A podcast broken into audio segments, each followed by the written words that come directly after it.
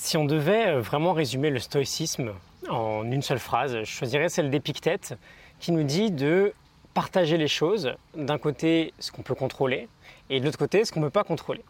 Et euh, de se soucier de porter notre attention uniquement sur ce que l'on peut contrôler, à savoir euh, nos actes, nos émotions, nos réactions, nos désirs, nos jugements, etc. Et qu'est-ce qu'on fait du reste? Ben, On l'accepte. On n'y peut rien, donc on l'accepte. Je peux assez facilement comprendre que ça peut paraître un peu déroutant quand on découvre un peu cette philosophie. Et donc j'ai choisi aujourd'hui de te partager trois clés pour mieux accepter les choses que tu ne peux pas justement contrôler. Et si jamais tu as tendance à te mettre assez facilement en colère contre tout et n'importe quoi, si tu sens que tu es un peu impulsif, ça va probablement pouvoir t'aider. Et euh, bon, d'ailleurs, si tu n'es euh, pas du tout colérique, reste quand même, tu y trouveras euh, sûrement ton compte aussi. La première clé pour accepter et lâcher prise, c'est bien sûr la prise de conscience. Prends conscience que ben voilà, on ne peut pas euh, toujours tout contrôler. Et euh, bah, forcément, certaines choses vont nous échapper. Et parfois, on a beau être dans la réaction. Je te renvoie d'ailleurs à un épisode sur la sagesse de Viktor Frankl. On a tous le pouvoir de choisir notre comportement. On a tous le pouvoir de réagir euh, négativement ou d'adopter un meilleur comportement.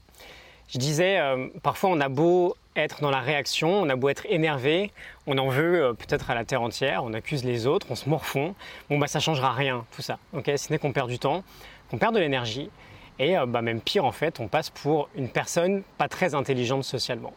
Donc première clé, la prise de conscience. Essaye d'observer tes réactions euh, dès que, tu es dans une situation où euh, tu ne peux pas contrôler ce qui t'arrive. Tu renverses ton café, tu t'en mets partout.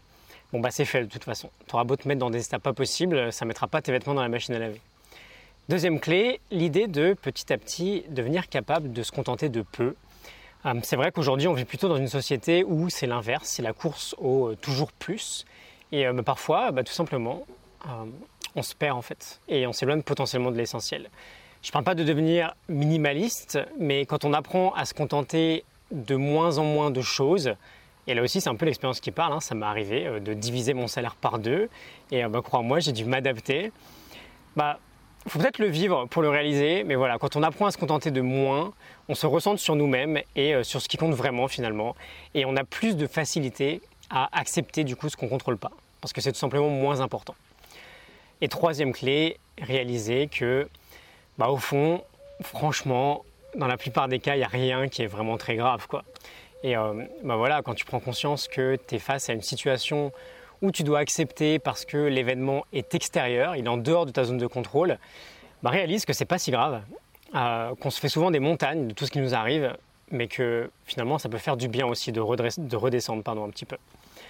Voilà, donc c'était trois clés. Euh, la première, prendre conscience de euh, ce qu'on peut ou pas contrôler. la deuxième, de devenir capable de se contenter de peu. Et la troisième, de réaliser que rien n'est vraiment très grave ces trois clés tirées du livre Devenir remarquable à l'ère numérique de Valentin Decker. Je te mets la, morning note du livre en description et je te retrouve demain pour un nouvel épisode. Je te dis à demain. Salut.